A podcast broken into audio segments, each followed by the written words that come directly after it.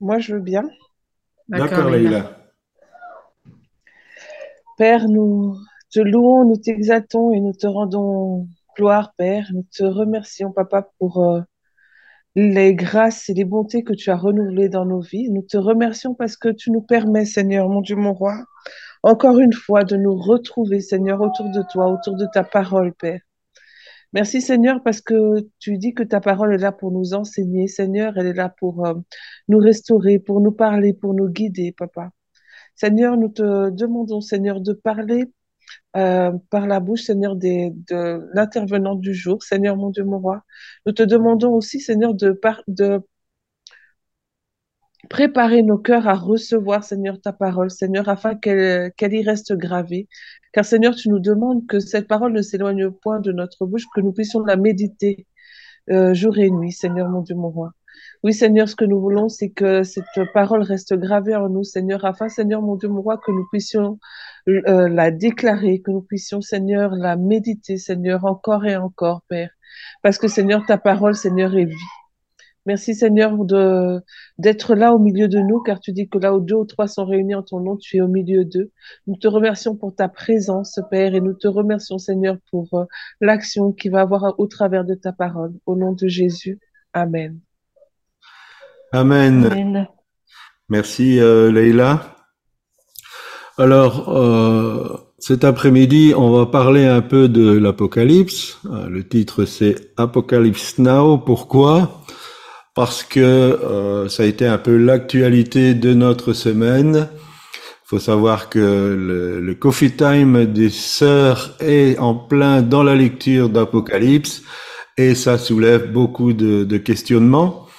Donc, euh, on va en parler et bien sûr, c'est un partage, c'est la possibilité pour chacun de euh, d'intervenir et de poser des, des questions, euh, tout en sachant qu'on va certainement pas faire le tour de la euh, question aujourd'hui, mais on aimerait donner quelques pistes de réflexion. On accueille euh, Christiane Bénin qui est sur euh, Telegram. Alors d'abord, on va faire un petit florilège, un petit bouquet pour la fête des mères, deux versets. Alors je Juste vous si, invite, peux, oh, juste si tu peux baisser ton écran. baisser mon écran, d'accord. Voilà. Ah, Ok, voilà, Voilà. c'est mieux. Alors, acte chapitre 1, verset 7. Il leur répondit, Ce n'est pas à vous de connaître les temps ou les moments que le Père a fixés de sa propre autorité. Daniel chapitre 12, verset 4. Toi, Daniel, tiens secrète ces paroles et scelle le livre jusqu'au temps de la fin. Plusieurs alors le liront et la connaissance augmentera. 1 Thessaloniciens chapitre 5, verset 4. Mais vous, frères, vous n'êtes pas dans les ténèbres pour que ce jour vous surprenne comme un voleur. Luc chapitre 21 verset 28. Quand ces choses commenceront à arriver, redressez-vous et levez vos têtes parce que votre délivrance approche. Et enfin, Matthieu chapitre 24 verset 33. De même, quand vous verrez toutes ces choses, sachez que le Fils de l'homme est proche à la porte. Donc, comme je le disais, euh, notre actualité de cette semaine a tourné autour de, l'Apocalypse. Et en introduction, j'aimerais, euh, disons, poser quelques bases. Alors, il est évident que le livre de l'Apocalypse est un, un livre complexe. Je ne pense pas que quelqu'un puisse lire l'Apocalypse et puis euh, euh, ne pas être euh, en questionnement. Et pour lire le livre de l'Apocalypse, je pense qu'il y a un nombre de présupposés. Alors, ces présupposés, c'est que les livres prophétiques, et spécialement les passages eschatologiques, ne peuvent pas être pris au pied de la lettre. Le langage utilisé, c'est un langage imagé, une sorte d'extra-parabole pour expliquer des événements précis. Et en fait, euh, par rapport à l'Apocalypse, il faut savoir que Jean, euh, le Seigneur lui a dit monte ici. Et je pense que dans ce geste, Jean est entré dans le domaine spirituel. Donc les images vues ne sont pas des images physiques, mais des images spirituelles. Quelle est la différence? Je ne pense pas que Jean a été pris, qu'il a été transporté dans l'avenir et qu'il a vu des images exactes de ce qui se passe dans l'avenir. Mais il a vu une représentation spirituelle de ce qui va se produire. Et donc c'est tout à fait différent. Comme euh, euh, Dieu, quand euh, il a demandé à Moïse, il a dit, fais comme il t'est montré sur la montagne. Donc Moïse est entré dans le domaine spirituel et il a vu les plans du tabernacle. Et plusieurs fois dans la parole de Dieu, on voit que certains sont montés dans, le monde spirituel pour voir des choses. Jésus dira que Abraham l'a vu et qu'il s'est réjoui. Donc il, a vu Christ mais pas dans, le physique, il l'a vu dans le monde spirituel. C'est une première des choses à retenir. Alors bien souvent, la vraie signification d'un texte eschatologique n'apparaît que quand l'événement s'est produit. Et d'ailleurs, on en a un bon exemple dans Daniel, quand Daniel parle euh, des différents royaumes Bon, on sait par exemple que le léopard, c'était Alexandre le Grand qui a envahi tout, le bassin de la Grèce. Et donc, euh, c'était une invasion très rapide. Et puis, le léopard a eu quatre têtes. Et on sait qu'à sa mort, parce qu'Alexandre le Grand est mort très jeune, euh, le territoire a été divisé entre quatre généraux. Donc, maintenant, on sait l'explication, parce que c'est dans l'histoire. Donc aborder l'Apocalypse ne peut pas se faire dans le sens de dire on va comprendre ce qui va se produire. Et il y a un principe euh, de Dieu dans ça. Dieu a dit qu'on ne trouve chez toi personne qui prédise l'avenir. Et Dieu ne veut pas qu'on sache l'avenir. Il veut qu'on ait une vue euh, floue pour nous préparer, pour nous prévenir, mais Dieu ne veut pas qu'on soit au courant des euh, événements précisément. Et c'est pour ça que euh, les événements ne sont... Euh, on a une, exacte interprétation des événements que quand ils se sont produits. Le but de Dieu aussi, c'est de démontrer que sa parole, elle est prophétique que ça, c'est un, signe que sa parole est fiable, parce que ce, que ce qui est prophétique s'accomplit, et des choses claires se sont accomplies. Le troisième présupposé, c'est que la prophétie, elle peut englober plusieurs périodes. La prophétie peut être en quelque sorte cyclique. Elle peut aussi euh, euh, se retrouver à une période et puis se retrouver à une autre période, dans des dimensions différentes. Salomon d'ailleurs dira déjà, ce qui était, c'est ce qui sera. C'est dans Ecclésiaste chapitre 1er, le verset 9. Et donc, un événement prophétique peut avoir plusieurs périodes. Le meilleur exemple pour moi, c'est la prophétie de Joël, que Pierre a reprise à la Pentecôte. Donc Pierre a repris la prophétie de Joël en disant voilà, ça correspond à cette prophétie. Seulement il a cité des versets qui sont dans Joël, qui concernent le temps de la fin et qui ne se sont pas produits à la Pentecôte.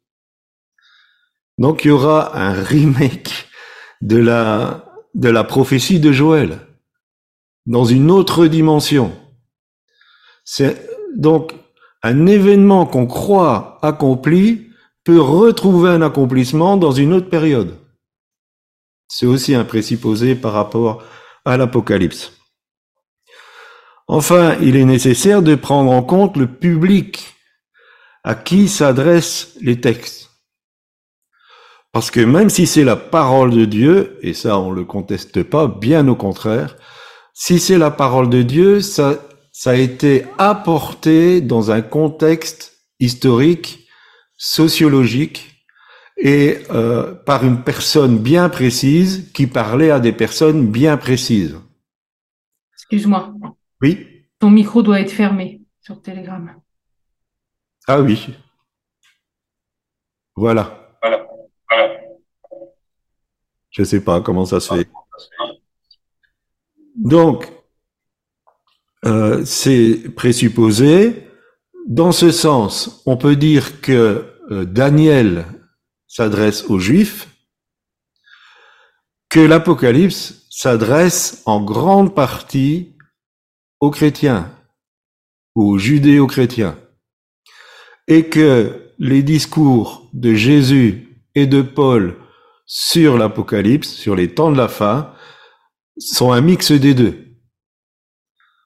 Et notamment dans les discours de Jésus qu'on peut retrouver euh, spécialement dans Matthieu 24, il y a, il y a des choses qui concernent les juifs et des choses qui concernent les disciples.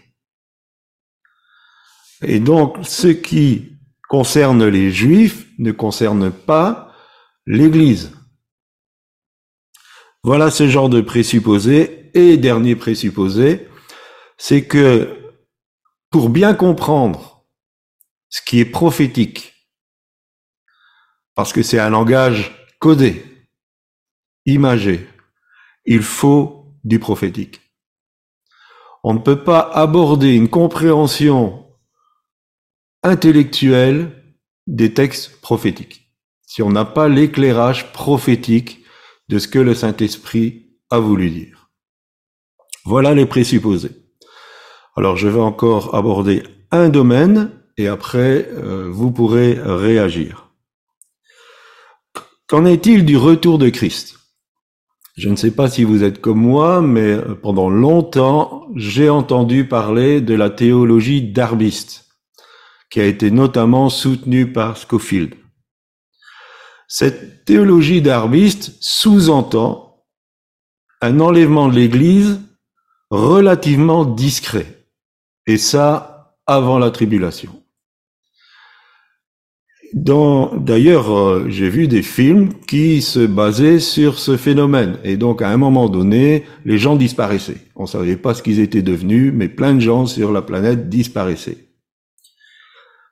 Par rapport à comment la Bible elle en parle, c'est évident qu'un tel enlèvement ne peut pas passer inaperçu.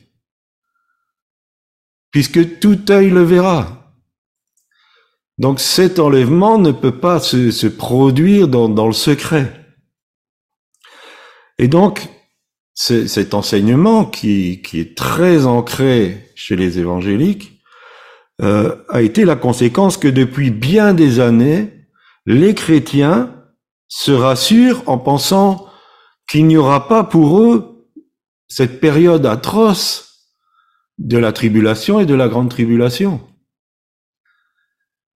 Donc un, retour de Christ qui semble euh, euh, tellement opportun juste avant les temps difficiles. Et si vous posez la question, beaucoup de chrétiens croient cela. Et aujourd'hui, ils sont un peu dans la confusion, et je le comprends, parce que les temps commencent à devenir difficiles. Mais le retour ne s'est pas encore fait. Alors, c'est notre point de vue.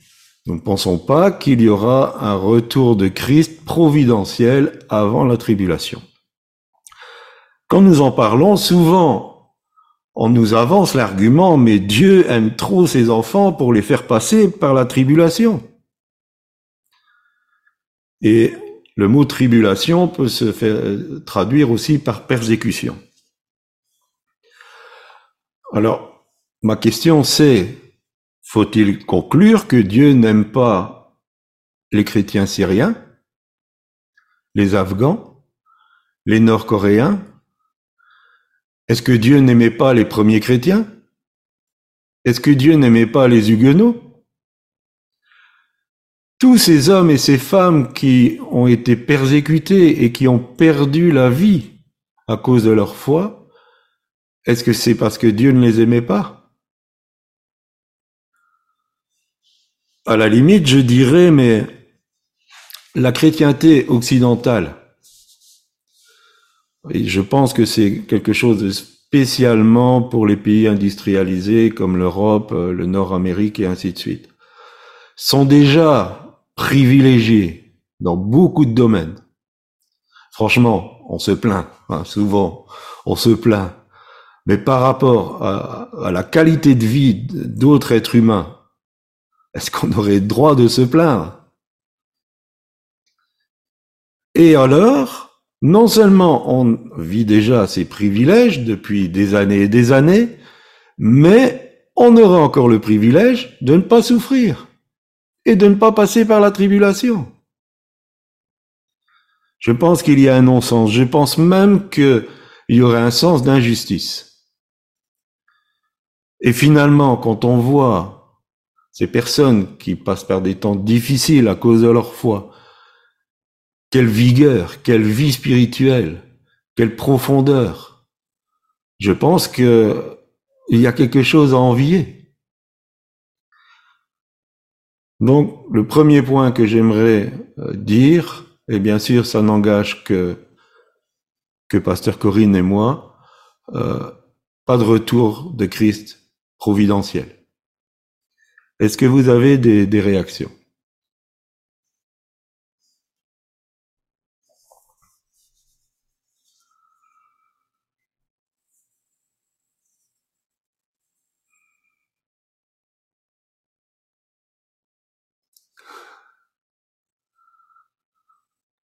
Moi, j'aurais une, une, une question.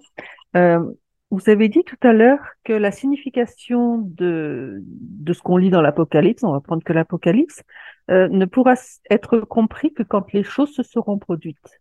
Mais alors, à quoi est-ce qu'elles nous servent aujourd'hui de, lire ces choses? Alors, je vais y venir. Euh, alors, je dis pas qu'on va pas comprendre une partie, mais ça, la, la vraie interprétation et la pleine signification de ce que l'Apocalypse a voulu dire, on va le comprendre quand les choses se seront accomplies. Euh, J'ai entendu beaucoup de gens sé- sérieux qui euh, essayaient de donner un sens à ce qui était dit dans, dans la parole de Dieu. Donc j'ai entendu par exemple que quand l'Europe est, euh, était à 12, donc l'Europe des 12, on a dit ben voilà, c'est euh, les 12 rois qui qui sont le l'empire romain qui renaît et qui vont être l'antéchrist. Alors aujourd'hui, l'Europe, elle est passée à 24, je pense. Donc euh, cette interprétation n'était pas juste. D'autres ont dit euh, la découverte du web, c'est euh, ça qui est l'antéchrist. Pour l'instant, on ne peut pas dire que, que c'est l'antéchrist. Donc il y a, il y a des images apocalyptiques dont on donne des significations, et je ne veux pas dire qu'il n'y a pas un fond de vérité, parce que Dieu veut avertir son peuple. Ça, il y a une volonté de Dieu d'avertir son peuple. Et aussi, si on prend Daniel, la connaissance va augmenter. Donc il y a des choses qui ont été scellées pendant des siècles, et puis Dieu permet qu'il y ait une connaissance qui augmente. Mais la, euh, comment je dirais, la juste signification d'une image euh, apocalyptique, pardon, ne pourra vraiment être compris que quand elle se, sera accomplie. Ça répond à la question? Tout à fait, oui, merci. D'autres choses? Ben, en, en fait, euh, pour compléter ce que tu disais, euh, Pasteur Claudie, euh, c'est, c'est un peu la pédagogie de Dieu. hein. C'est-à-dire que quand on regarde comment Jésus a fonctionné avec ses disciples, euh, on, on voyait qu'il y allait de façon graduelle, c'est-à-dire qu'il ne leur a pas tout révélé d'un seul coup, euh, mais qu'il y est allé progressivement pour les exercer justement à la fois à, à croire en lui, en ses paroles et à voir l'accomplissement progressif de ses paroles. Et je pense que Dieu use en fait de la même pédagogie avec nous et c'est pour ça qu'on que tout ne nous est pas révélé immédiatement. Euh, la Bible même nous dit, hein, vous connaissez partiellement, euh, et, mais le jour viendra où, euh, où, où vous connaîtrez euh, euh, pleinement. Donc, c'est pour moi, ça fait vraiment partie de la pédagogie de la foi, où Dieu veut que même dans notre compréhension des choses, on dépende de lui entièrement. Hmm. Amen. Alors, moi, juste une question. Donc, c'est hyper enrichissant et je suis vraiment toute oui ce matin. C'est très intéressant. Juste une question par rapport à Apocalypse 3.10 parce que dans la plupart des versions, il est écrit euh, parce que tu as gardé la parole de, de ma patience, de ma persévérance, je te garderai à l'heure de la tentation qui doit venir sur le monde entier pour éprouver les habitants de la terre. Mais dans la version Osterwald, en fait, il est écrit parce que tu as gardé la parole de ma patience, moi-même, je te garderai de l'heure de la tentation qui doit venir sur le monde entier pour éprouver les habitants de la terre. Et je pense que c'est ça qui a beaucoup sous-tendu le fait que dans beaucoup de, courants évangéliques, on pense que l'Église de la dernière heure sera gardée de la tribulation. Est-ce que vous pourriez juste m'éclairer sur comment comprendre euh, cette traduction Osterwald, je te garderai de l'heure de la tentation, s'il vous plaît? Oui, alors euh, on va parler des lettres euh, aux églises. Euh, à moins qu'il y ait une autre intervention. Donc on, pose juste cette question pour l'instant.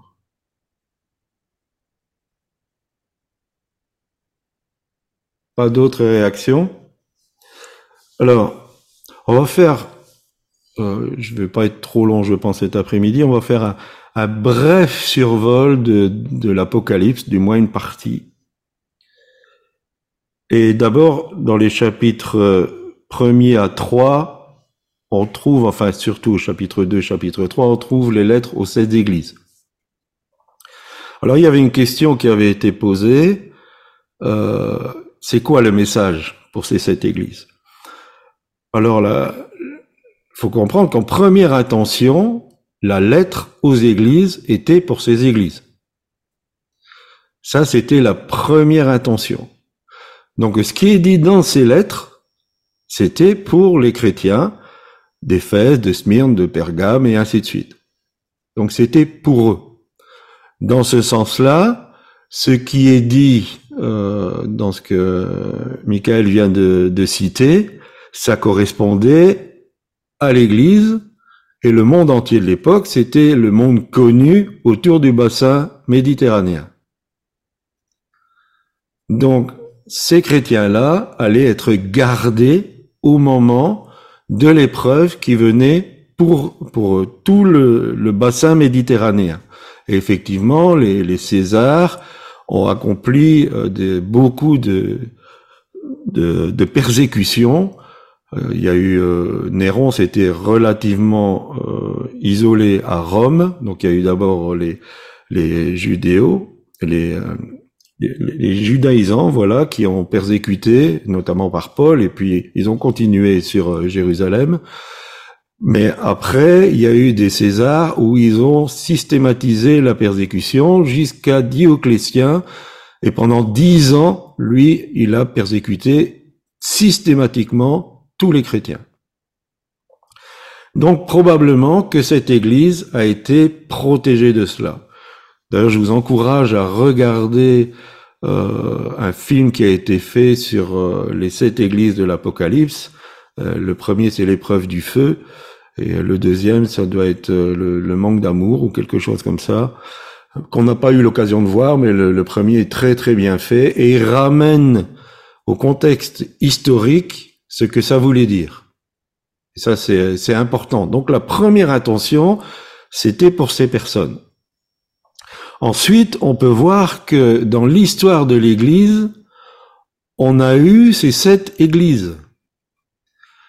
Par exemple, Éphèse était cette église de la fin du premier siècle, début du deuxième siècle, où il y a eu une extinction des charismes. Et quand Jean leur écrit, ce que j'ai contre toi, c'est que tu as abandonné ton premier amour. Parce qu'il ne faisait plus les choses dans l'esprit, il faisait les choses dans la chair. L'église de Smyrne correspond à cette période des Césars avant Constantin. Et donc là, on trouve une, église qui, qui a beaucoup de difficultés. Pergame, c'est l'église qui devient religion d'État et qui laisse entrer la multitude. Et cette multitude, et pour plaire à cette multitude, on commence à faire des compromis au niveau des, de- des temples païens. Et donc il y a le paganisme qui rentre dans l'église. On a et là c'est l'église décadente. L'église établie est devenue décadente. Il y a une période qu'on appelle la, la pornocratie, où ceux qui étaient à la tête de l'église, non seulement n'étaient pas convertis, mais ils vivaient dans une débauche euh, révoltante. On a l'église de Sardes, qui est l'église de la nuit ténébreuse du Moyen Âge. On a Philadelphie, qui est cette église de la réforme jusqu'à la redécouverte des charismes. Et il dit, je sais que tu n'as pas beaucoup de puissance. Pourquoi? Parce qu'ils n'ont pas encore la manifestation de l'Esprit de Dieu. Et la Odyssée, c'est l'église actuelle. Une église qui se croit forte, qui se croit vivante, qui croit qu'elle a tout ce qu'il faut, mais qu'elle est aveugle et nue, parce qu'elle est tiède. Donc, on a ces sept églises historiquement qui ont reçu un message de Christ, mais ça représente aussi ces sept églises qu'on retrouve dans l'histoire de l'Église. Et aujourd'hui, on peut dire que dans la chrétienté, toutes ces églises se retrouvent. Et euh, des fois, plusieurs caractéristiques de plusieurs églises se retrouvent dans la même communauté. Et donc aujourd'hui, on a tout euh, le, service de Jézabel, on a les Balaam qui, enseignent euh, le- les voies occultes, on a tout ça. Et donc, ce qui se produit pour ces églises va aussi se, produire à notre échelle. Et on peut retrouver des enseignements dans ces églises par rapport à ce qui se passe et à l'exigence de Dieu, à l'exigence de Jésus. Et on peut se passer au scanner de dire, mais ce que ces, ces, ces chrétiens, ce qui est dit dans ces églises, est-ce que c'est pas dans ma communauté? Est-ce que c'est pas dans ma propre vie? Alors, on continue, chapitre 4 et 5, c'est, c'est une sorte de bouffée d'air. Euh, Jean voit des, des choses extraordinaires, c'est un peu comme le rassurer, de dire voilà, tu, vas voir des choses pas simples, mais euh, je suis au contrôle. Il a une, vision du ciel extraordinaire.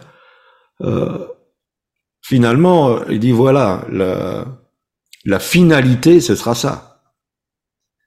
La finalité, ce sera que tous ceux qui auront gardé la foi vont se retrouver dans, ma présence. Et là, il y aura, plus de mauvaises choses. Après, on en arrive à ces temps difficiles.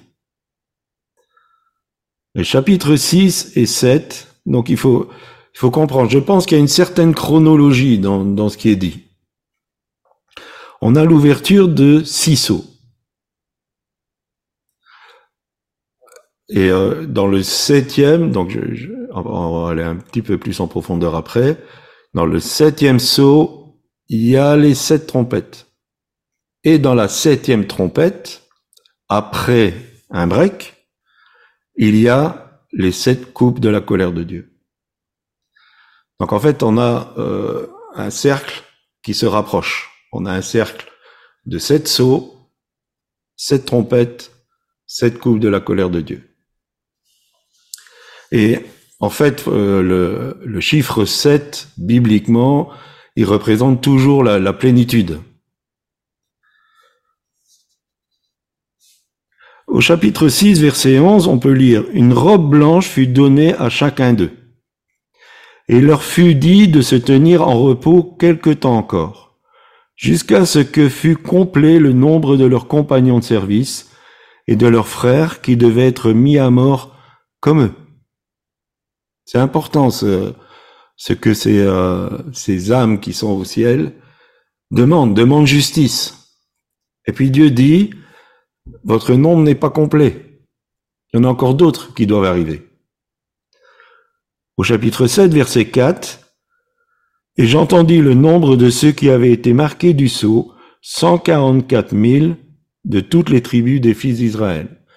Donc là, on retrouve 144 000 juifs fidèles à Christ. Mais aussi, chapitre 7, verset 9 à 14, après cela, je regardais, et voici, il y avait une grande foule que personne ne pouvait compter, de toute nation, de toute tribu, de tout peuple et de toute langue. Ils se tenaient devant le trône et devant l'agneau, revêtus de robes blanches et des palmes dans leurs mains. Et on, passe au verset 14. Il me dit, ce sont ceux qui viennent de la grande tribulation. Ils ont lavé leurs robes et les ont blanchis dans le sang de l'agneau.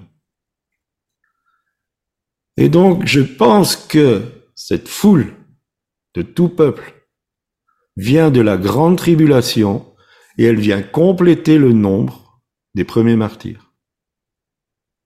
Ça, c'est l'interprétation que, que j'en donne. Dans ces sceaux, il y a une augmentation de la mortalité. Et nous sommes entrés dans ces temps, depuis euh, peut-être une décennie ou deux, où la vie, elle est de plus en plus méprisée. Que ça soit par l'avortement, que ça soit par l'euthanasie, que ça soit on vous tue pour un oui, pour un non, pour une cigarette, pour votre téléphone, pour n'importe quoi. La vie, elle est de plus en plus dévalorisée. Et la mortalité, elle est, elle, grandit sur la Terre. Et bien sûr, nous avons aussi l'épisode Covid qui a fait énormément de victimes, plus l'épisode SIDA, plus plein de maladies, et la mortalité a grandi. Donc ça, c'est la première période, et je dirais, c'est la tribulation. Ensuite, au chapitre 8 et 9, on a les sept trompettes. Et là, on en a parlé déjà. Les six premières trompettes, c'est un peu le, remake des plaies d'Égypte. Mais au chapitre 9, verset 4, il est dit ceci. La plaie des sauterelles atteint seulement ceux qui n'avaient pas le sceau de Dieu sur leur front. Sous-entendu que là encore, il y a des êtres humains qui ont le sceau de Dieu sur leur front et qui seront épargnés. Donc il y aura une, grâce de Dieu. Dieu va préserver son peuple. Et on va y venir plus, tard. En fait, il faut être à l'écoute de la voix prophétique. Parce que la voix prophétique va dire maintenant, c'est le moment. Rappelez-vous quand on a parlé de diviser, dévaster, la parole que Jésus elle avait dit euh, fuyez la ville. Donc il fallait fuir Jérusalem. Et un prophète est venu dire au peuple, c'est le temps. Maintenant il faut fuir de Jérusalem. Et ils sont partis par milliers, juste avant que Jérusalem soit détruit et que le temple soit détruit. Donc la voix prophétique, elle va donner le signal. Maintenant, faut faire ça. Chapitre 10 à 16, alors là, c'est un peu euh, pêle-mêle. Mais au son de la septième trompette, le royaume est remis au Fils. Apocalypse chapitre 11 verset 15. Il y a une sorte de break à ce moment-là. Et un ange est chargé d'annoncer l'évangile éternel. Chapitre 14 verset 6. La terre est moissonnée. Apocalypse 14, 15 et 16, et ça ressemble étrangement à ce que Jésus a dit dans la parabole du, du bon grain et de l'ivraie. Matthieu 13, 39. Les deux témoins au chapitre 11. Et euh, pendant longtemps, j'ai cru que ce serait Enoch et Élie. J'avais entendu parler de ça. Et puis, euh, j'ai dit, bah oui, ils sont pas passés par la mort. Mais il y a un fait intéressant, c'est que il est dit, ce sont les deux oliviers. Les deux oliviers sont témoins. C'est quoi les deux oliviers? C'est le peuple juif et le peuple chrétien. Et qu'est-ce qui se produit pour ces deux témoins? À un moment donné, ils sont tués.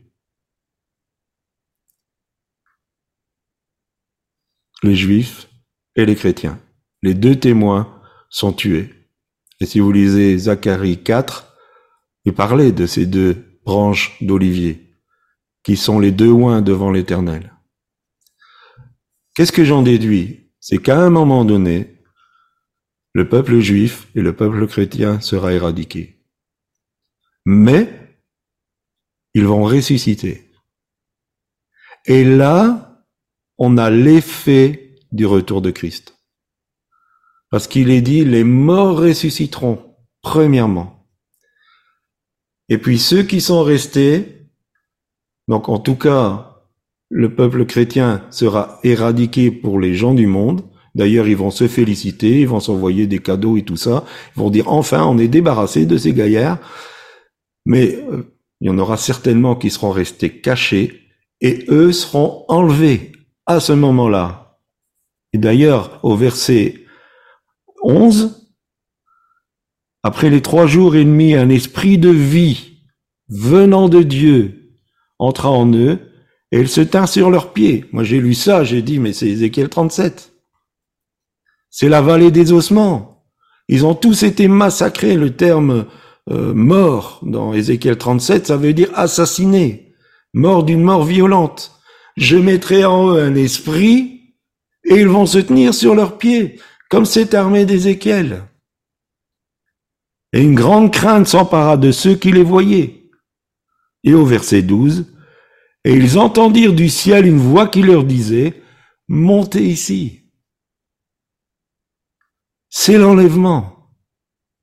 Là. Et au chapitre 12, le diable est chassé du ciel. C'est terminé le diable. Alors vous allez me dire, oui, mais le diable, il est encore au ciel? Oui, bien sûr.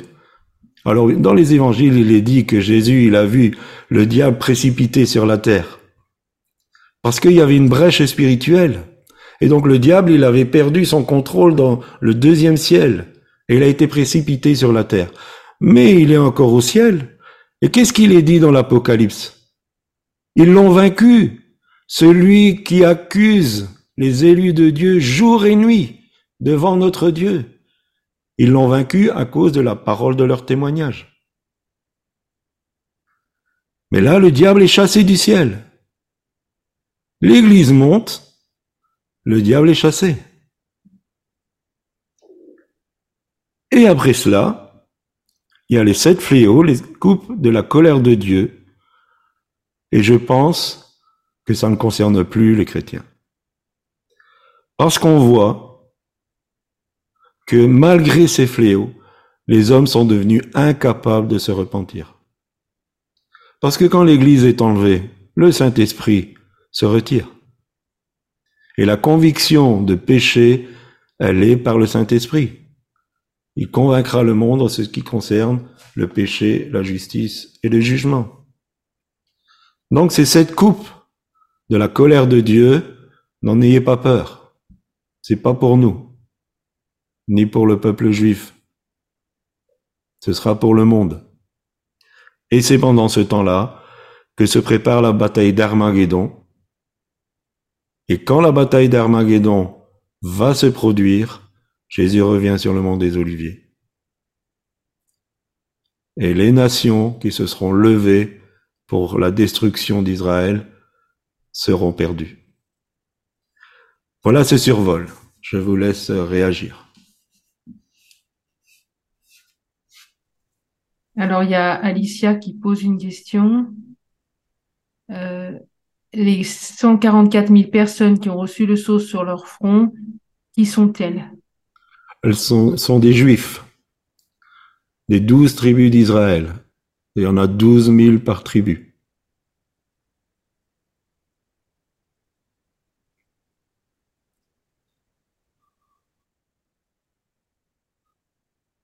D'autres réactions, questions?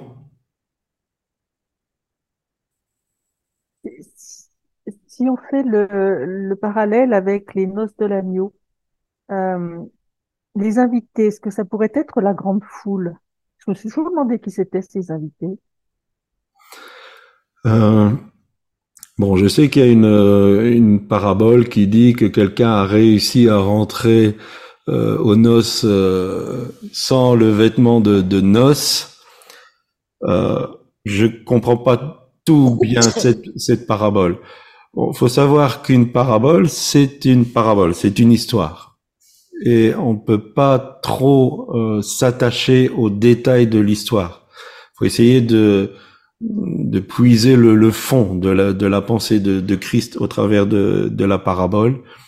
Et ici, c'est que euh, celui qui n'aura pas reçu le, le, manteau de justification ne pourra pas participer euh, aux noces de l'agneau. Bien sûr, il fait pas partie de l'Église. Donc, je pense que c'est comme ça que moi j'interprète cette parabole, tout en disant que j'ai pas encore tout tout saisi, tout compris. Mais dans, dans une parabole, en tout cas, c'est ce que on enseigne en herméneutique, il faut pas trop s'attacher aux détails. Il faut essayer de réfléchir à, à, la vérité que Christ a voulu faire passer au travers de, de cette histoire. Après, bon, les, les invités, c'est clair que les premiers invités, c'était euh, les Juifs, mais ils ont trouvé des excuses. Ils en voulaient pas de, de ce repas. Et donc, euh, bah, Dieu est allé chercher les, les païens qu'on était euh, le long des haies, et dans les carrefours et ainsi de suite pour euh, recevoir. Et Jésus dira, à ce moment-là, vous arriverez et puis vous verrez qu'à table avec Abraham, Isaac et Jacob, bah, il y aura une foule de gens et vous, vous voudrez rentrer, mais ce sera terminé. Voilà comment j'interprète. Est-ce que ça répond à la question? Euh, Oui, oui.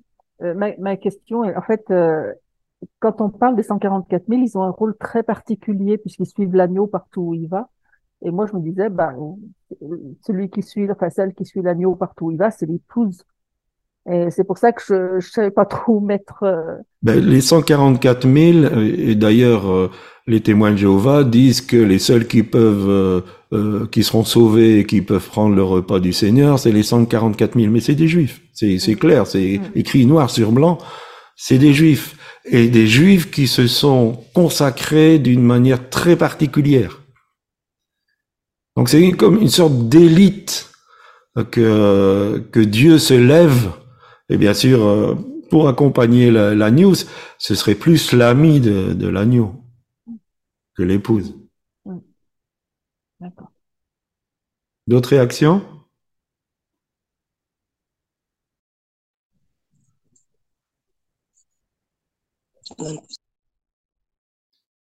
Laetitia?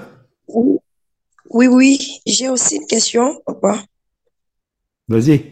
Euh, je voulais poser la question premièrement, c'est par rapport aux 144 qu'on appelle les Juifs. Euh, ma question est que, est-ce que toutes les douze tribus d'Israël sont-ils appelés les Juifs? Parce que moi, je pensais que ceux qu'on appelle les Juifs, ce sont ceux-là qui viennent de la tribu de Judas. Alors que je sens qu'on est en train d'appeler tout le monde les Juifs. Je voulais un peu l'éclaircissement par là. Oui, Et la deuxième question, je voulais un peu avoir euh, un peu d'éclaircissement sur euh, la tribulation et la grande tribulation. Parce que dans les premiers chapitres de l'Apocalypse, Jean, il commence son, introduction, et il dit, euh, le, frère avec qui nous avons passé dans la tribulation. alors qu'on nous parle de la grande tribulation qui doit arriver. Quels sont les effets qui sont dans la tribulation qu'a vécu aussi Jean, qui se diffèrent de ces effets qui seront dans la grande tribulation? Oui, encore la dernière question. Euh, la dernière question, c'est par rapport aux 144 000 euh, face, à, face à la grande foule, à la grande foule qui est venue et qui représentait toutes les nations de la terre. Est-ce que la grande foule est est-elle aussi appelée à voir l'enlèvement ou bien ça sera après la grande tribulation? Je, ne sais pas un peu si je me suis fait comprendre. Je voulais dire la grande foule est-elle appelée de, d'être, de vivre l'enlèvement ensemble avec les 144 000 ou bien la grande foule, elle, de toutes les nations, n'ira pas dans l'enlèvement et il va attendre après la grande tribulation pour pouvoir être aussi, euh, vivre le temps de la fin? Merci beaucoup. Oui, alors euh, Laetitia, il faudra réécouter ce qui a été dit avant parce qu'il y a des éléments de réponse qui ont déjà été euh, donnés. Donc les, euh, les Juifs, ce sont les descendants d'Abraham, donc les douze fils de Jacob. Ça, c'est les Juifs. Première question. Deuxième question, le mot tribulation veut dire persécution. Jean était exilé parce qu'il était persécuté. Donc il parle de cette persécution-là. Il était puni, il était exilé sur l'île de Patmos à cause du témoignage de, l'évangile. Donc quand on parle de tribulation et de grande tribulation, on pourrait dire il y aura la persécution et il y aura la grande persécution. Euh, alors pour euh, la foule, euh, ça a été dit, donc je le répète rapidement, la foule vient de la grande tribulation, de la grande persécution. Et je dirais, aucun chrétien ne sera enlevé avant d'avoir passé par là. En tout cas, c'est notre point de vue, c'est notre position, et c'est à ça qu'on travaille. Parce que notre but, c'est de préparer les chrétiens à ne pas être bercés d'illusions, mais à pouvoir se préparer. Est-ce qu'il y a d'autres questions? Donc, je t'encourage, Laetitia, à écouter euh, l'audio euh, quand il sera mis sur le site. Jean-Pierre. Oui, euh, bonjour à tous. Je souscris, bien entendu, à tout ce qui a été dit, en tout cas parce que, pour ce que tu as dit, Claudie. Et c'est vrai, bon, j'avais jamais remarqué ces détails au niveau des oliviers. Bon, il reste les chandeliers. On pourra peut-être voir ce que c'est. Euh, simplement, je voudrais juste ajouter euh, quelque chose, peut-être pour répondre aussi euh, aux questions qui ont été posées. Ce que dans la prophétie, d'abord, l'Apocalypse, même si l'Apocalypse s'adresse aux chrétiens, l'Apocalypse est quand même essentiellement un livre juif écrit par c'est de la prophétie juive. Hein. Je suis désolé euh, euh, pour ceux qui n'adhèrent pas, mais c'est vraiment une réalité. Et ce qu'il faut bien comprendre dans ce genre de prophéties, c'est que elles ne sont pas séquentielles. Elles ne sont pas nécessairement séquentielles. C'est-à-dire que euh, ce qui a été, ce qui est écrit, par exemple, avant, peut se passer après. Il faut pas le suivre vraiment de façon, ce n'est pas entièrement chronologique. Euh, si on, se base sur l'ordre de l'écriture pour essayer de comprendre euh, un, déroulement dans le temps, à ce moment-là, on peut faire des erreurs d'interprétation. Voilà, c'est un détail que je voulais ajouter mmh au niveau donc de ce qu'on appelle l'herméneutique. Euh, ça, c'est l'herméneutique juive. On retrouve ça, on retrouve ça d'ailleurs dans les prophéties apocalyptiques de Daniel ou des choses comme ça. Je voulais juste ajouter ce tout petit détail pour éclairer peut-être, euh, parce que sinon on ne peut pas comprendre euh, quand on parle de la grande tribulation qui est avant, alors que c'est après, etc. Mais en fait, ce n'est pas séquentiel. Hmm. Voilà. Amen. D'autres choses?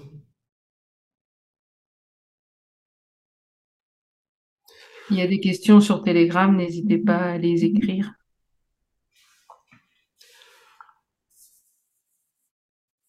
Alors donc, euh, pourquoi ne mettre l'enlèvement qu'à ce moment-là? Parce que Paul nous enseigne qu'avant notre réunion avec le Seigneur Jésus dans les airs, il faut que l'apostasie soit arrivée et qu'on ait vu paraître l'homme du péché. Le fils de la perdition, l'adversaire qui s'élève au-dessus de tout ce qu'on appelle Dieu ou de ce qu'on adore, jusqu'à s'asseoir dans le temple de Dieu, se proclamant lui-même Dieu. Donc les chrétiens vont le voir. L'homme du péché n'est autre que l'antéchrist, bien sûr, celui qui persécutera avec violence tous ceux qui croiront en Jésus-Christ. En fait, il persécutera tous ceux qui ne veulent pas entrer dans la religion du gouvernement mondial. Donc ça concerne bien sûr certainement les monothéistes, mais euh, tous ceux qui seront en opposition avec la religion imposée par le gouvernement mondial seront persécutés. Et on en a eu des exemples. Euh, on parle d'Hitler, évidemment, il a, fait euh, quelque chose d'horrible au peuple juif, mais il l'a fait aux tziganes aussi. Donc il a persécuté plusieurs peuples. Et je dirais, nous devons vraiment avoir nos yeux ouverts, parce que on a été habitués, ici on a regardé des films un peu apocalyptiques, à voir des, scènes euh, de destruction et ce genre de choses, ce sera beaucoup plus subtil que ça. Spirituellement, on va sentir, si on est ouvert aux choses de l'esprit, on va sentir l'atmosphère spirituelle qui se referme de plus en plus. Et Jésus a dit, l'heure est tardive. La nuit vient où personne ne pourra travailler. Donc cette nuit noire d'oppression, elle sera là et personne ne pourra encore travailler correctement pour le Seigneur. Si on, est ouvert aux choses de l'esprit, on va sentir le changement d'atmosphère qui a déjà démarré depuis euh, un bout de temps. Mais en surface, quand on va regarder en surface, on va pas avoir toutes ces images euh, catastrophiques. Et on a parlé avec euh, Pasteur Corinne, celui qui va se présenter comme l'antéchrist, il va se présenter comme un sauveur. Il aura des solutions sociales. Il va venir sauver le monde de la perdition.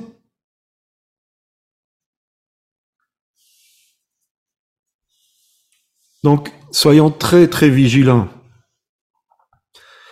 Mais si nous avons les yeux ouverts, nous allons le voir. Il sera dévoilé à nos yeux, on saura qui c'est. Et on pourrait ajouter que le jugement ben, va commencer par la maison de Dieu, à Pierre chapitre 4 verset 17, Paul dira que nous sommes destinés à la persécution, 1 Thessaloniciens 3.3, que c'est par beaucoup de tribulations qu'il nous faut entrer dans le royaume de Dieu, acte 14, 22, qu'après que la parole soit semée dans le cœur vient la persécution, Matthieu 13, 21, la Bible elle est claire à ce niveau-là. Alors quand Dieu permet la persécution, c'est qu'il a en vue l'épuration de son peuple. Et Malachie chapitre 4 verset 1 avant ce que nous portons, mais le soleil se lèvera, le soleil de justice se lèvera et sous ses ailes est la guérison. Ça, c'est le verset 2. Verset 1 c'est le jour terrible. Et on verra qui peut servir Dieu et qui ne le sert pas. Il y aura l'épuration. Elle est certes terrible, mais souvent indispensable pour que les enfants de Dieu s'éloignent des rudiments du monde pour se focaliser sur leur véritable vocation. Est-ce que nous pensons honnêtement que dans les derniers temps, l'Église en sera épargnée? Je laisse la question en suspens. Pasteur Corinne va rappeler les prophéties qu'elle a reçues et euh, ce que ça veut dire. Et en conclusion, je, parce que je ne veux pas rester euh, sur cette note négative, je veux dire aujourd'hui, qu'est-ce qu'on va faire? À toi la, oh, à toi la parole, ma chérie. Alors, on va faire un bref récapitulatif un petit peu de ce que le Seigneur a montré. Donc, en 96, j'avais reçu la vision en fait, en fait d'une mer euh, qui était calme, mais dans une nuit très sombre. Et en fait, des gens dans la mer s'accrochaient à des débris de bateaux. Donc, certains, en fait, étaient à bout de souffle, d'autres étaient déjà morts. et il y avait un radeau, on va dire quelque chose de pas très grand, un, radeau de fortune, qui était conduit par l'Esprit de Dieu. Et je vous rappelle qu'il faisait très noir, donc sans la conduite du Saint-Esprit, c'était véritablement impossible que de se rendre auprès de ces gens parce qu'on ne les voyait pas. Mais l'Esprit de Dieu conduisait auprès de ces gens et euh, les gens, en fait, étaient tirés sur le radeau, euh, étaient ramenés à la vie. Donc, ils passaient de, la mort ou d'un état euh, près de la mort à la vie et il, prenait vie. Et donc l'interprétation en fait euh, de ce songe, on l'a reçu euh, plusieurs euh, années après avoir reçu le songe, mais c'était toujours dans ces années, je sais plus, tu saurais me dire, je sais plus. Moi.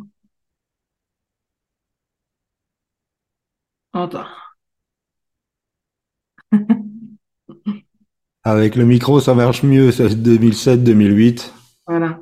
Donc euh, que les bateaux en fait représentent les communautés et que certaines vont voler en éclats à cause de peut-être la désobéissance à Dieu, hein, parce qu'il règne en fait. Euh, je me suis pris mes notes pour euh, ne pas oublier, mais le dieu argent, on va dire, il règne la méchanceté au lieu de l'amour, les, faux semblants. Et pour d'autres, c'est la persécution qui les fera fermer. Donc, en tout état de cause, ces communautés vont disparaître.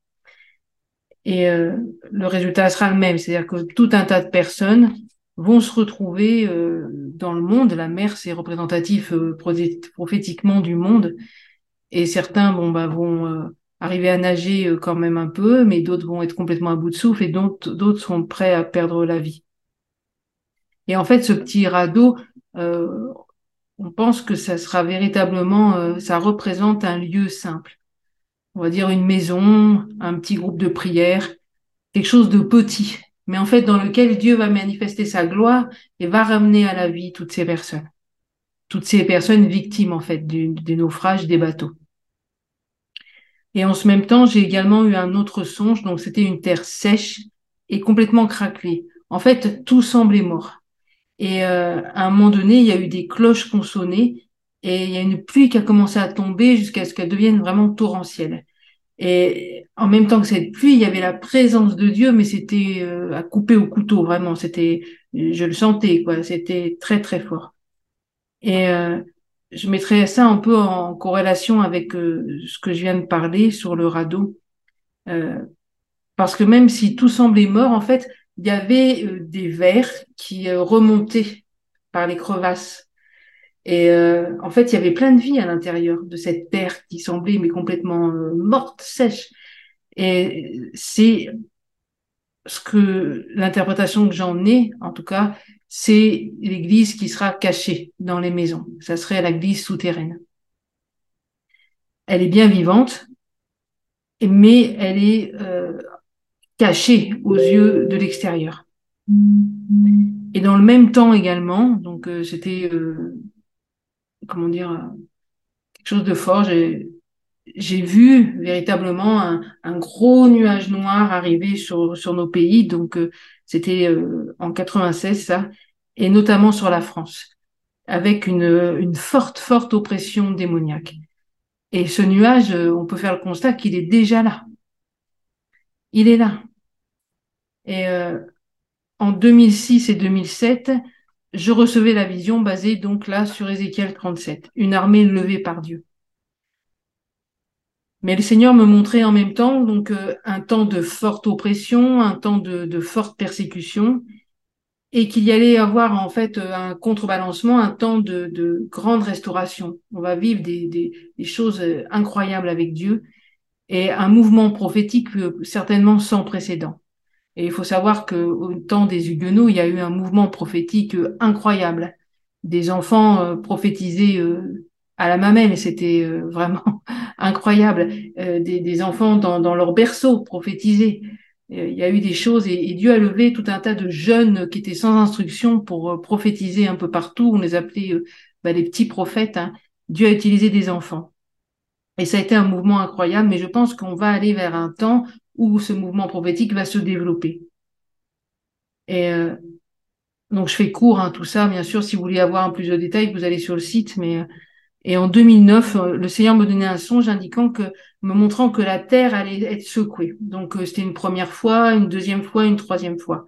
Et au moment où la terre allait être secouée, en fait, chacun était occupé dans la vallée à faire ses petits trucs, à faire toutes ses affaires. Et, et je pense qu'il est temps véritablement que nous ouvrions les yeux parce que nous sommes vraiment dans ces temps, nous sommes au commencement de ces temps. Et il viendra un moment où on n'aura plus à rien à quoi s'accrocher, si ce n'est que Jésus seul. Et, dans ce songe, au niveau des tremblements de terre, c'était vraiment ça. Il n'y avait plus que Jésus à qui on pouvait s'accrocher. Tout le restant, ça s'écroulait. Et c'est ce qu'on est en train de voir sous nos yeux. Enfin, je ne sais pas si tous le voient, mais il y a même des gens du monde qui se disent, mais on va, quoi? Ça devient la catastrophe partout. Et beaucoup d'enfants de Dieu ne le voient même pas. Donc, euh, c'est une tristesse, quoi, véritablement. Et en 2012, en fait, euh, le mot d'ordre que Dieu nous a donné euh, et qu'il m'a demandé de transmettre au peuple de Dieu, c'est prépare-toi. Donc, euh, quand on, quand j'ai reçu ça, en fait, à cette époque, tout semblait bien rouler, hein, tout allait sembler, euh, la vie euh, suivait son cours. Bien sûr, il y avait des pays euh, toujours qui sont plus ou moins en guerre, des choses comme ça, mais dans l'ensemble, dans nos pays occidentaux, tout allait bien, quoi. Et ce message n'a pas été entendu. Certaines personnes, oui, ont accroché et ont été impactées, mais la plupart des chrétiens n'ont pas entendu. Et malheureusement, au jour d'aujourd'hui, c'est toujours la même chose. Et pourtant, ce message est plus que d'actualité. Le Seigneur nous dit encore, peuple de Dieu, prépare-toi. Il y a quelque chose, en fait, qui nous montre dans quel temps nous sommes. Et euh, Pasteur Claudie disait qu'en fait, euh, on retrouve dans nos églises, dans l'église d'aujourd'hui, toutes les églises de l'Apocalypse. Hein. Il y a des, euh, comment dire, des, des similitudes avec ce que l'église est. Et au fur et à mesure des, temps, les hérésies se sont succédées aussi dans l'histoire de l'Église. Et au jour d'aujourd'hui, euh, on l'avait dit déjà dans un, je sais pas si vous vous rappelez, hein, lors d'un temps euh, ensemble, on retrouve toutes ces hérésies dans l'Église, de la même manière. Et quand on fait en fait un zoom euh, de l'état du peuple de Dieu aujourd'hui, en toute sincérité, c'est catastrophique. Catastrophique. Et nous ne sommes absolument pas prêts. L'Église est absolument pas prête. Alors bien entendu, il y a certains enfants de Dieu qui sont prêts, qui se sont préparés, qui se préparent, mais un grand nombre ne le sont pas. En fait, beaucoup d'enfants de Dieu sont enchaînés, ils ont des chaînes aux mains et aux pieds, pourtant quand ils parlent des gens du monde, ils parlent des captifs, mais les premiers captifs, c'est eux-mêmes, c'est le peuple de Dieu, donc euh, on est complètement aveuglé sur nos états, et de plus, comme il est dit dans Matthieu 15, 8, ce peuple m'honore des lèvres, mais son cœur est éloigné de moi. Il n'y a rien de plus vrai. Aujourd'hui, c'est véritablement ça. En fait, le Seigneur, je pense, pourrait aujourd'hui nous poser la question, euh, jusqu'à quand clocherez-vous des deux côtés? Si l'Éternel est Dieu, allez après lui. Si c'est Baal, allez après lui. Beaucoup d'entre nous, en fait, on paraît vivant, mais on est complètement mort. Je dirais que, bien sûr, la toile, tout ça, c'est bien, ça permet d'atteindre des gens qu'on n'aurait peut-être jamais atteints autrement et tout ça. Mais euh, ça suffit pas de parler de Dieu sur la toile, ou ailleurs d'ailleurs, et d'annoncer sa petite doctrine, son petit truc. Enfin, aujourd'hui, ça pleut, les doctrines, elles pleuvent euh, à n'en plus finir. Euh, ça sert à rien non plus d'écouter en boucle prédication sur prédication. Ce qu'il faut, c'est qu'on parle avec Dieu et qu'on écoute Dieu. Je pense qu'il nous faut chercher véritablement euh, à connaître Dieu d'une façon intime et notamment au travers de sa parole. C'est véritablement important. Et en 2012, euh, nous annoncions un temps de disette qui arrivait sur nos pays. Alors vous allez me dire, ben c'est pas encore arrivé, mais ça vient, ça vient véritablement. Et euh, un temps de famine et un temps où euh, même la parole de Dieu, on va plus la trouver comme ça. D'ailleurs, dans certains pays, c'est ça commence déjà, on change déjà la, parole de Dieu pour euh, l'adapter euh, afin qu'il n'y ait plus certains mots dedans. Euh, mais la parole de Dieu ne se trouvera pas, et c'est encore aujourd'hui, je dirais, c'est encore aujourd'hui le temps d'emmagasiner en nous la parole de Dieu. C'est pas le temps de laisser la parole de Dieu sur l'étagère. Elle servira à rien sur l'étagère. Et ceux qui croient que le Saint-Esprit va tout leur rappeler comme ça, ils se leurrent complètement. S'ils ne connaissent pas la parole de Dieu, le Saint-Esprit ne leur rappellera rien. Donc c'est vraiment le temps, je dirais, d'emmagasiner encore ce bon grain. Et après, on fera, on va pouvoir le distribuer aux gens qui auront faim, qui ne connaîtront pas encore le Seigneur et qui auront faim de connaître la parole de Dieu. Mais elle ne sera pas euh, disponible. Et nous, de, donc, si on a emmagasiné ce, ce grain, nous pourrons le distribuer. Et euh, je dirais que, comme Joseph a fait quand il y a eu cette année de famine, eh bien, euh, il a emmagasiné euh, avant le grain et au moment de la famine, il a pu nourrir le peuple. Et nous, de la même manière, c'est ce qu'on est appelé à faire. C'est ce que le Seigneur veut qu'on fasse, qu'on emmagasine en nous le grain de la parole de Dieu pour qu'au temps opportun, on puisse être utilisé par Dieu pour pouvoir apporter la parole et pour pouvoir distribuer ce pain. Et on annonçait également un temps de difficulté d'ordre matériel, et, bon, on le voit arriver aussi euh, à, grands pas. Hein. Mais je pense qu'il est plus que temps qu'on se réveille. Et parce que on, on, entre vraiment dans ces temps que Dieu nous annonce maintenant depuis. Et je suis pas la seule à avoir reçu euh, des choses comme ça. Hein. Beaucoup de prophètes ont reçu ça. On est dans ces temps qu'on a annoncés. On y rentre. Et euh, préparons-nous, écoutons ce que Dieu est en train de nous dire. Et en 2018, le Seigneur m'a montré en songe la statue de la liberté. Et je dirais que ça serait un peu trop long à, tout expliquer, mais en fait, ce qui ressort de, de, cela, c'est que l'esprit religieux euh, surplombe nos villes, nos vies, euh, nos pays. L'esprit religieux est véritablement euh, là. Et donc, je pense qu'il est vraiment temps qu'on se réveille et de réaliser qu'on a tous une mission à accomplir pour que ça change. Parce que Dieu veut renverser la situation. Dieu ne nous montre pas tout ça pour dire, bah voilà, je vous montre tout ça, c'est bien, annoncer les choses et tout ça. Ça n'aurait pas de sens. Dieu, il veut qu'on renverse la situation. Il veut qu'on fasse quelque chose. Et c'est pas une mission de chacun pour soi, pour son petit brébri. Non, c'est une mission pour un ensemble, pour nous tous ensemble. Il, est vrai véritablement le temps qu'on se lève, quoi. Et euh, j'ai eu euh, une vision aussi d'un. Euh, donc, donc j'ai pas encore l'interprétation, mais j'ai parlé avec un autre prophète euh, qui est pas du tout connu, qui est venu à la maison, avec qui on a parlé, et il a reçu quelque chose qui est très très similaire. Et en fait, j'ai vu le champ de Mars avec plein de soldats complètement couchés. Je sais, sais pas l'interprétation. Donc je sais pas, je sais pas ce que ça veut dire. Mais ce que je sais, c'est que on est en guerre de toute façon, véritablement en guerre. Donc il y a une guerre spirituelle en ce moment intense qui est là, hein, sur nos pays, sur nos villes, dans nos vies. Il y a une guerre spirituelle intense.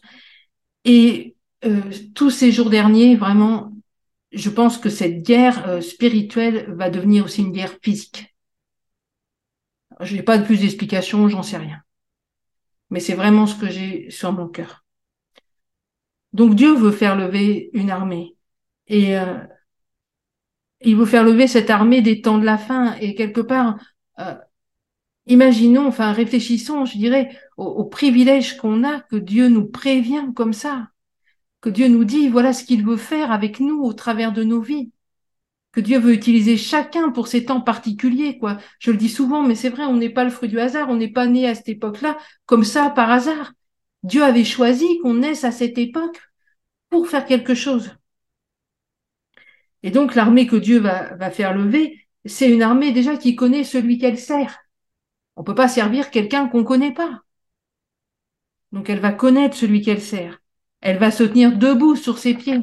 C'est-à-dire qu'elle va pas toucher des deux pieds. Elle va être debout sur ses pieds. C'est une armée aussi qui va marcher au, diapason du cœur de Dieu et qui va marcher au même pas.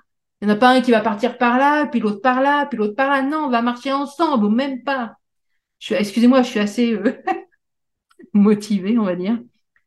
Mais ma question, pour chacun d'entre nous, moi y compris, est-ce qu'on va en faire partie? Est-ce qu'on va enfin écouter ce que Dieu est en train de nous dire et est-ce qu'on va se préparer? Voilà, j'arrête là. Merci, merci chérie. Alors pour conclure,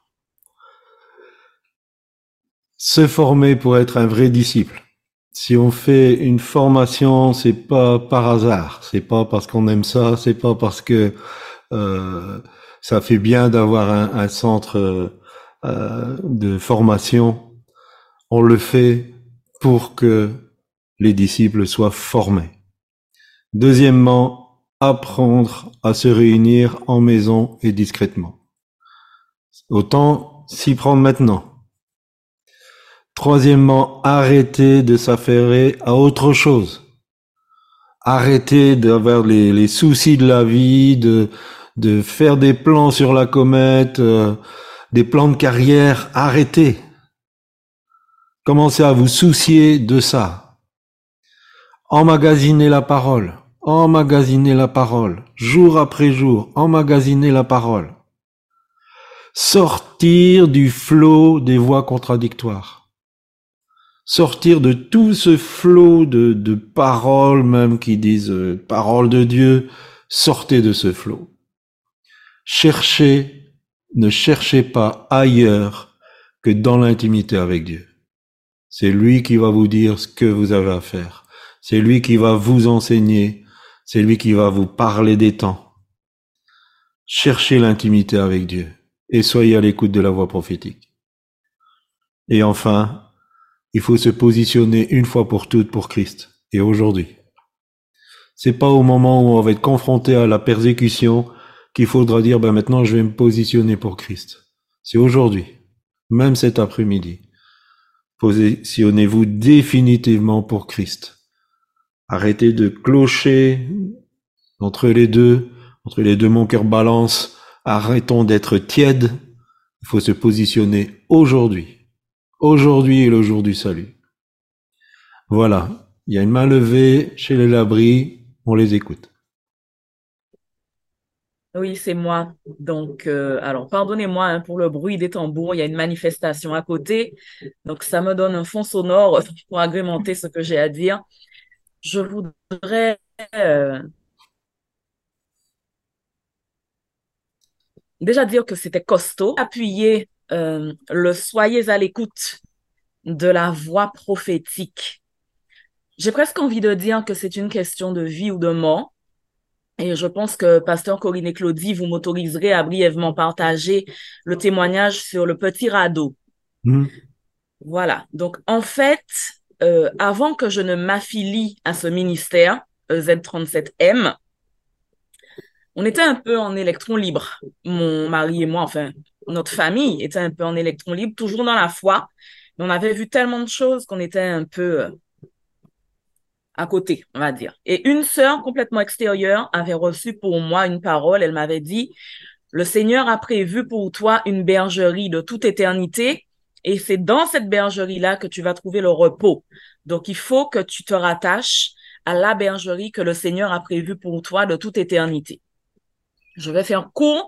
Le Seigneur a dirigé mes pas et j'ai trouvé sur Internet ce ministère EZ37M. J'ai lu la vision. Il y a une chose qui m'a vraiment parlé quand j'ai lu la vision, c'était la prophétie de pasteur Corinne sur le petit radeau. Ça a vraiment trouvé une résonance dans mon cœur. Et par rapport à ça, j'ai commencé à prier. Parce que j'ai trouvé ça magnifique, mais je disais, Seigneur, vraiment, Franchement, j'étais dans une période très, très, très difficile. J'ai pas envie de tomber sur une nouvelle arnaque religieuse encore. Ça pullule sur le net. Faut que tu fasses quelque chose. Faut que tu me parles. Faut que tu me confirmes, Seigneur. Est-ce que je dois m'affilier à ce ministère EZ37M ou pas? Et un mercredi matin, euh, j'ai reçu dans mon cœur qu'il fallait que j'aille quelque part, que je, parte de chez moi et que j'aille euh, sur une plage où j'ai l'habitude d'aller, hein, mais où on peut pas se baigner parce qu'il y a des algues sargasses. Bref, j'ai reçu qu'il fallait que je parte et que j'aille là me poser euh, dans une petite crique pour euh, me retrouver seule à seule avec Dieu, en dehors un petit peu du brouhaha du monde. Euh, je vais là depuis que je suis toute petite, hein, et j'ai 40 ans, voilà. Et je n'ai jamais vu de ma vie de radeau. Je n'avais jamais vu ça de ma vie jusque-là. Et ce jour-là, donc après avoir lu et prié sur cette vision prophétique de Pasteur Corinne, vous dites qu'elle date de 96, je crois. J'étais ado à l'époque, hein, je savais même pas si je me serais convertie un jour et croyez-moi, j'étais bien loin. Et là, en 2000, euh, c'était 2022, je crois, j'ai, je suis partie prier vraiment par rapport à ça, à cette affiliation à EZ37M. Et sous mes yeux, j'ai vu, en réalité et pour de vrai, un petit le petit radeau de la vision de Pasteur Corinne. Donc la mer était sombre pour de vrai, en raison du déferlement, pardon, du déferlement d'Alxargas.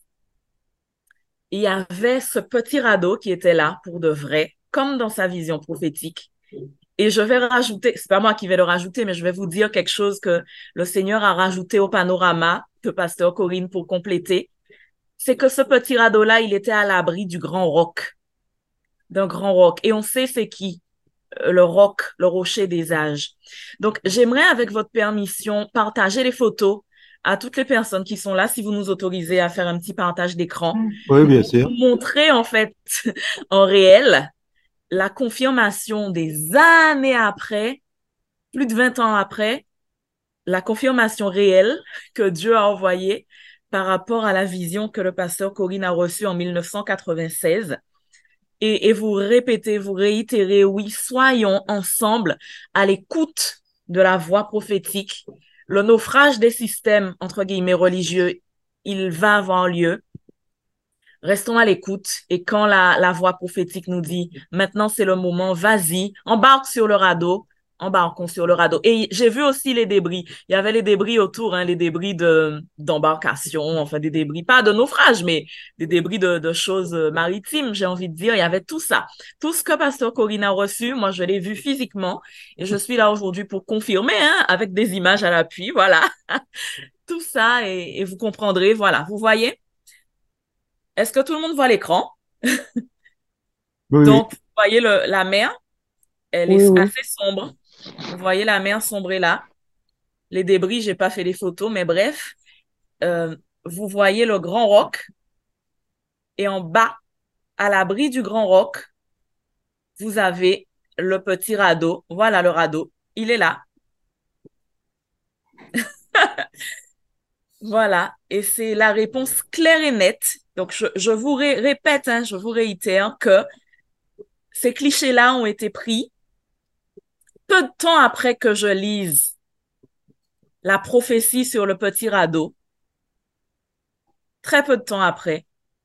Et après que je demande au Seigneur de me confirmer si oui ou non j'avais ma place dans ce ministère E EZ37M. Donc, je pense que ces clichés-là, ils ne sont pas que pour moi, mais qu'ils sont là pour toutes les personnes qui sont à ce culte aujourd'hui.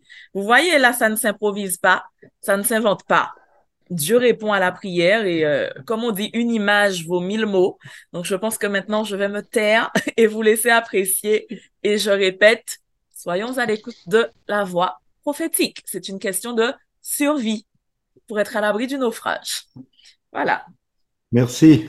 Merci. D'autres réactions?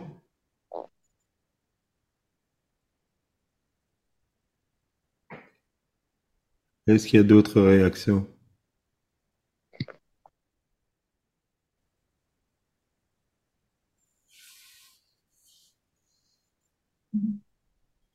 Alors, il y a Alice, Alicia qui dit, le sceau de Dieu, ça sera les 144 000 juifs qui le recevront. Oui. Oui, le, le sceau, c'est, pour ces 144 000, mais aussi on voit que euh, dans le remake des, euh, des plaies d'Égypte, il y a des personnes qui ont le sceau de Dieu. Donc euh, ça veut pas dire que ce sera visible euh, physiquement. hein.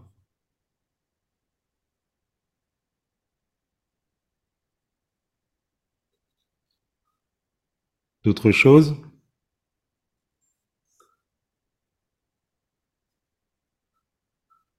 Nous allons prier. Je vais demander à Fanny si elle veut prier.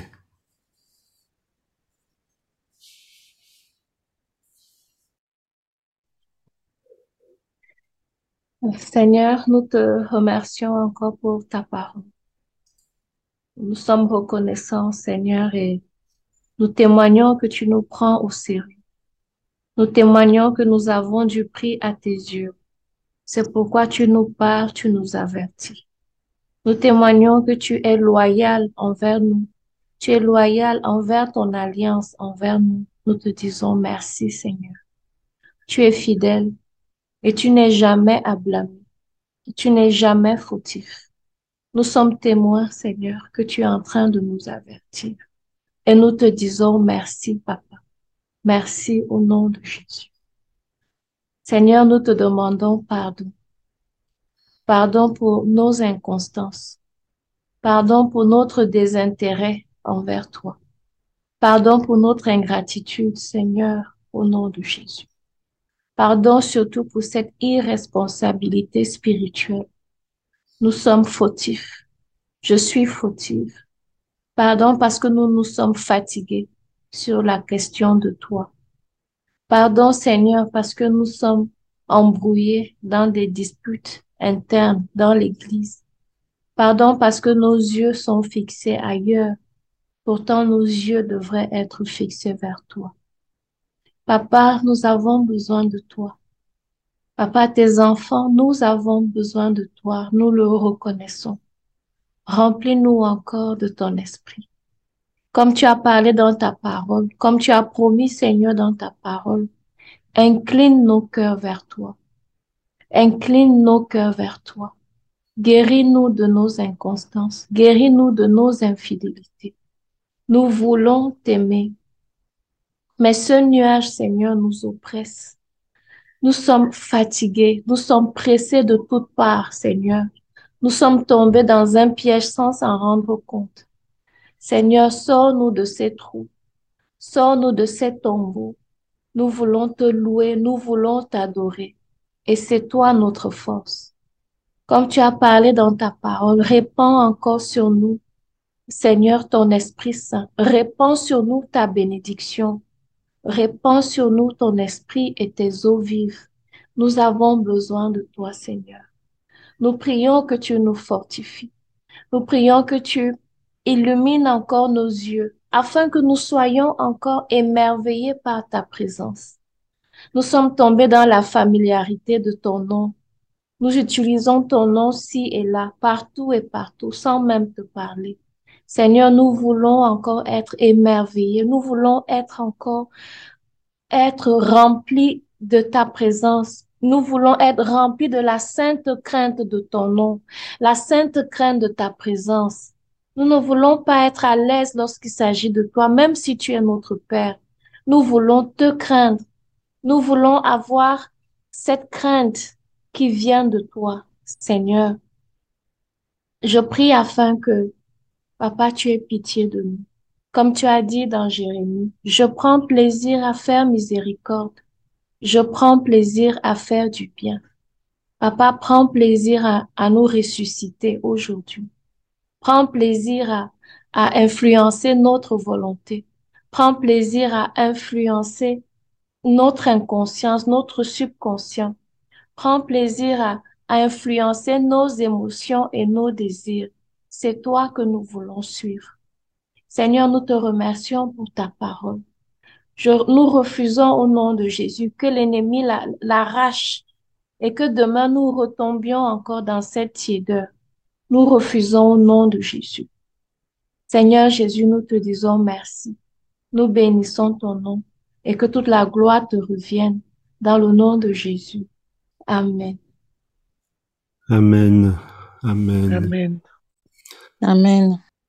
Nous allons chanter quand même pour le Seigneur, louer Dieu. C'est Leïla qui va nous conduire. Est-ce que tu veux dire un mot, Leïla? Euh, je veux juste expliquer euh, la dernière chanson. euh, puisqu'il y a une parole, en fait, dans la chanson qui est en lingala, qui est euh, un de nos dialectes ici. Et euh, ça dit euh, Nalelayo. Et Nalelayo, littéralement, ça veut dire euh, je te pleure. Mais en fait, c'est une expression qui veut dire que euh, je t'aime, mais c'est je t'aime euh, un peu comme si je disais que je suis fan de toi, que je suis, c'est vraiment euh, de l'amour euh, plus plus quoi. Donc euh, voilà, c'est ce que je voulais expliquer. Et je vous, euh, vous invite à chanter et à louer Dieu avec moi. Amen. Ah, c'est pas bon. Si, voilà.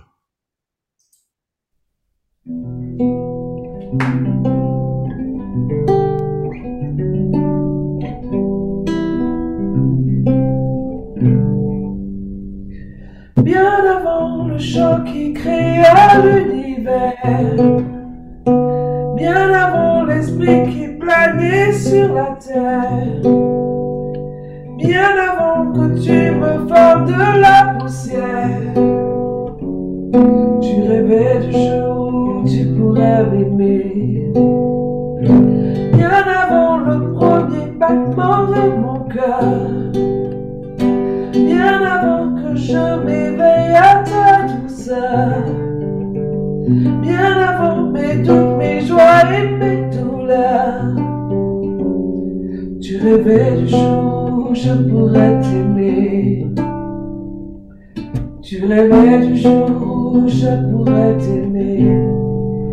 Abba Père, je suis à toi. Abba Père, je suis à toi. Abba Père, je suis à toi.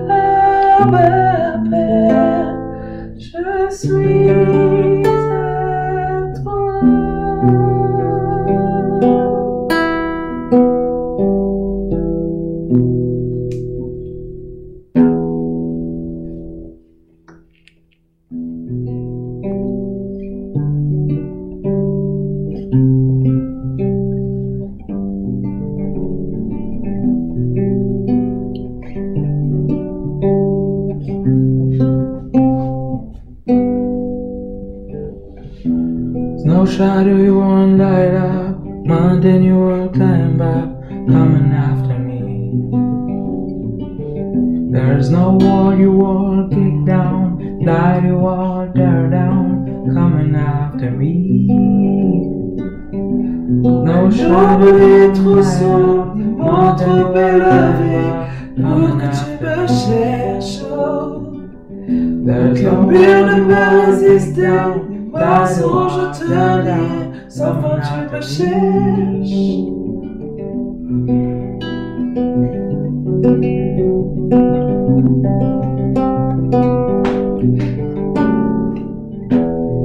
Avant mes premiers mots, tu me connaissais déjà. Tu es si bon envers moi. Avant mon premier souffle, tu ta vie en moi. Oh, tu es si tendre envers moi. Oh, l'amour renversant, extravagant, infini de Dieu. Sans me cherche, il me poursuit, me rappelle à lui. Je suis indigne et sans mérite, mais pour moi tu t'es livré. Oh, l'amour renversant, extravagant, infini de Dieu.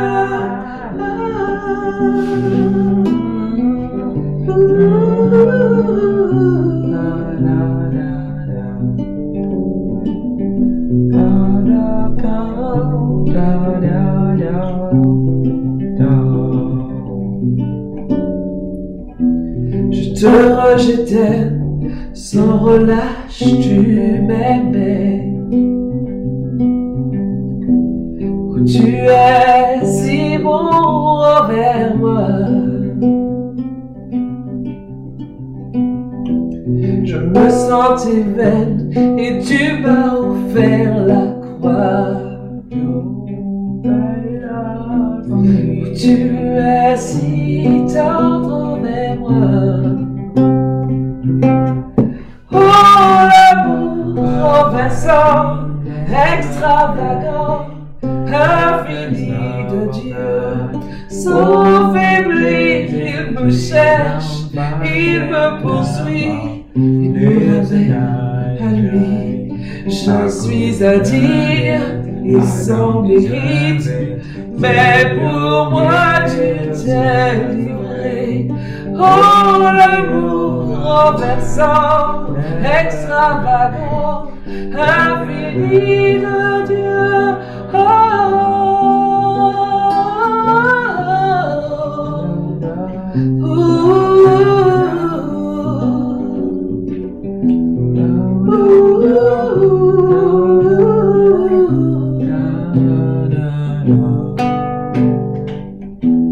No shadow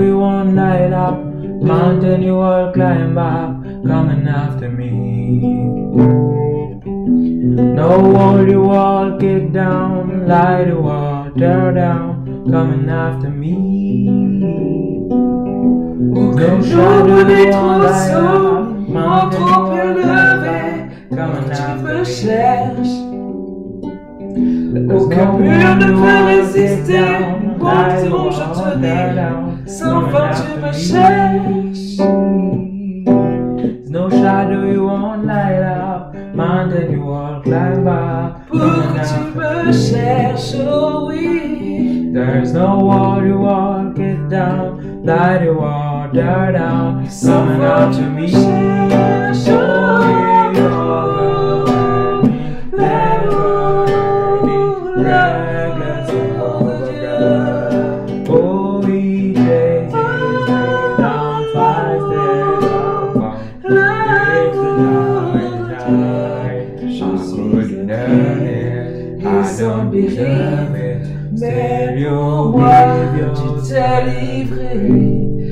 Oh.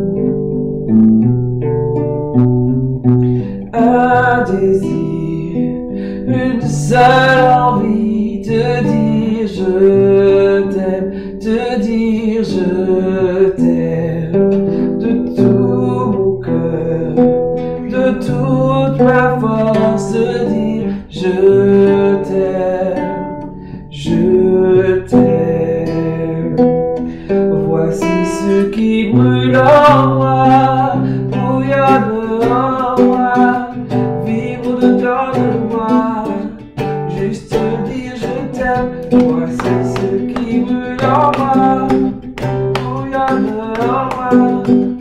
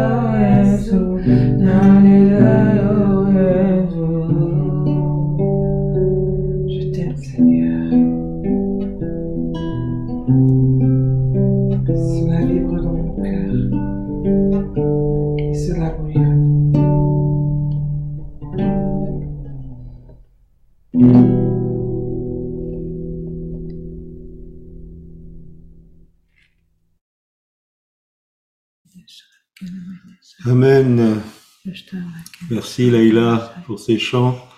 Amen. Nous allons prendre le repas du Seigneur. Je vais demander à Jean-Pierre s'il veut le présenter.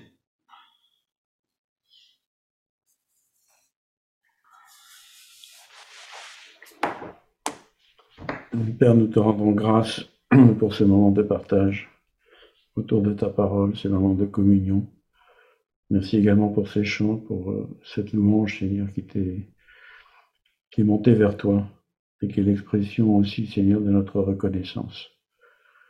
Et nous voulons, Seigneur, aussi exprimer notre reconnaissance en prenant ce pain et ce vin en souvenir de ce que tu as fait pour nous. Et justement, Seigneur, comme nous l'avons étudié euh, cet après-midi, jusqu'à jusqu'à ce que tu reviennes. Et c'est vrai, Seigneur, que quand nous voyons tout ce qui arrive, nous attendons ton retour avec impatience. Et nous voulons être prêts, Seigneur. Et nous voulons lever les yeux vers, euh, vers le haut en attendant ce jour où tu viendras, Seigneur, nous chercher. Alors, Seigneur, reçois toute notre reconnaissance et merci pour ce pain et pour ce vin que nous prenons, Seigneur. Pour toi, parce que nous t'aimons et parce que nous, nous t'appartenons. Amen. Amen. Amen.